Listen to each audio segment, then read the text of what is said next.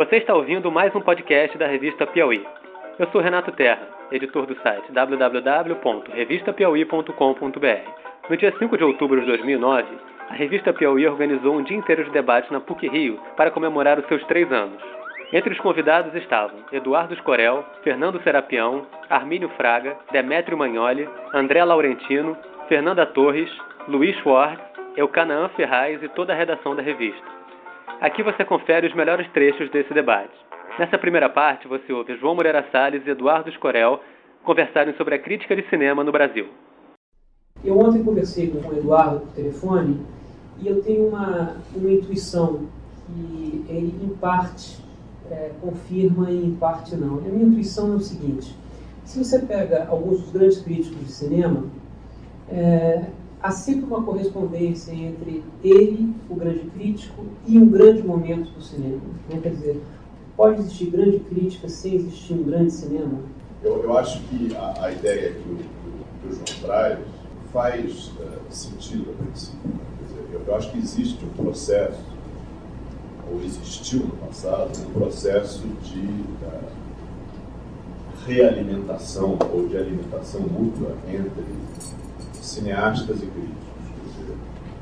E isso acho que foi, em muitos períodos, muito estimulante uh, para os realizadores.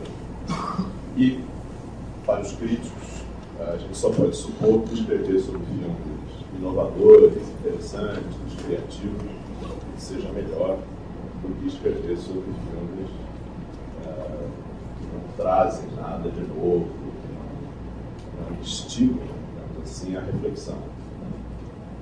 A, gente observa também que a crítica foi um pouco, a crítica de cinema, pelo menos, ela foi expulsa da grande imprensa. Eu acho que a gente não pode considerar que o que a grande imprensa publica, e mesmo as revistas semanais, e mesmo as revistas mensais, de maneira geral, eh, seja propriamente crítica de cinema, com algumas exceções. O, que é, então?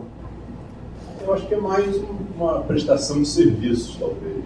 Dizer, eu, acho, eu acho que o que a grande imprensa publica, quer dizer, como é que alguém pode fazer uma crítica de um filme em 10 linhas? E com um bonequinho sentado aplaudindo, isso, isso é fazer crítica de cinema? Eu acho, acho que não é, entende? Eu acho que isso, os segundos cadernos e essas páginas, de maneira geral, das revistas, estão voltados um pouco para a questão, uh, uma perspectiva uh, de consumo, cinema, recomendar um filme, veja, não veja. Eu acho que a crítica de cinema implica na ideia de uma, de uma reflexão uh, um pouco mais aprofundada do que isso, ou acredito, mais aprofundada do que isso, tem a impressão que ela depois do surgimento da, da, internet, dos sites, dos blogs, de certa maneira se refugiou, talvez, nos sites e nos blogs, mas que tenho a impressão, tem uh, um público leitor talvez mais segmentado, mais restrito uh, e mais especializado, talvez, embora não tenha dados objetivos para fundamentar essa afirmação. Mas o que eu acho que é possível dizer é que a crítica perdeu a sua função de construir um pensamento sobre cinema. Né? Isso não existe mais. Eu acho que, num determinado período, diretores de cinema eram influenciados por aquilo que se dizia dos filmes deles. Né? Quer dizer, é, o pessoal da Nouvelle Vague precisava saber o que o Bazin pensava. É, aqui é importante ter uma conversa entre os realizadores e e, sei lá, o Paulo Emílio, né? É, eu não conheço nenhum realizador brasileiro, nenhum, não consigo pensar em nenhum realizador brasileiro que paute o seu trabalho, que aprenda alguma coisa a partir é, de um crítico específico, talvez isso mude com o Eduardo, eu espero. É, mas, mas, essa é a ideia, quer dizer, criar uma, uma página de crítica é um pouco isso, quer dizer, é transformar cinema em pensamento e poder dar um rumo, quer dizer, o que foi proposto para Eduardo, pelo Mário Sérgio? Escrever sobre filmes que tenham alguma. que proponham alguma discussão interessante, ainda que o filme não seja bom. Não é um pouco isso? Eu, eu acho, agora, isso saíram três, três artigos. Eu acho que havia, eu entendo que até para a ideia de uma, de uma contribuição regular uh, se estabilizar, uh, havia esse, essa talvez fosse importante inicialmente uh, escrever sobre filmes que os leitores da revista pudessem assistir, tivessem um acesso mais fácil, uh, que pudesse estabelecer até uma diferença em relação aos outros comentários que estão sendo feitos ao mesmo tempo sobre o filme. De certa maneira, talvez isso tenha sido conseguido, especialmente com Moscou.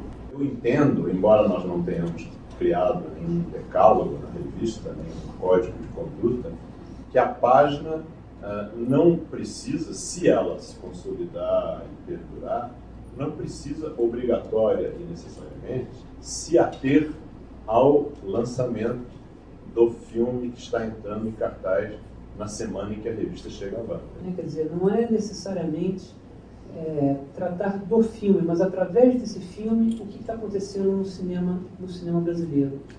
A gente tem essa dificuldade no Piauí de identificar essas pessoas. Eu acho que a gente deveria ter crítica literária, mas a gente ainda não encontrou quem possa fazer a crítica literária, né?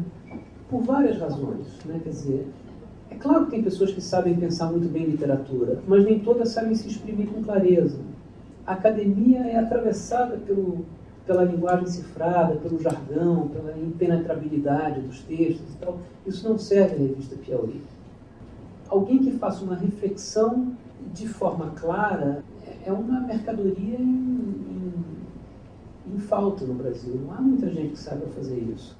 E mais, é, se volta e meia, até em crítica de cinema, você pega, uma, você pega a crítica de cinema, sei lá, de um filme, não sei, você pega um filme adaptado de um livro, por exemplo. É, uma, uma, uma, uma crítica séria falará do livro também, porque o cara terá lido o livro, terá lido o que está em torno do livro, terá visto não só esse filme, como os outros filmes do diretor. Quer dizer, dá trabalho esse negócio. Não é simplesmente um dia ir ao cinema, assistir o filme, voltar para casa e escrever. Você tem que relacionar. O crítico tem que ser um erudito no assunto que ele trata. Não é uma reação instintiva só. Você vai me obrigar a pedir demissão. não é. Acabar esse posso pedir demissão. Não é uma. Não, você concorda comigo. Você concorda comigo.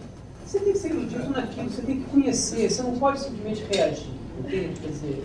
Uh, eu, eu, eu, eu, insisto que a crítica é a reflexão, e reflexão exige tempo, prospecção, não é uma coisa imediata, entende? Você ouviu a primeira parte com os melhores momentos do evento que celebrou os três anos da revista Piauí. Na próxima parte, você ouve Fernando Serapião falar sobre arquitetura.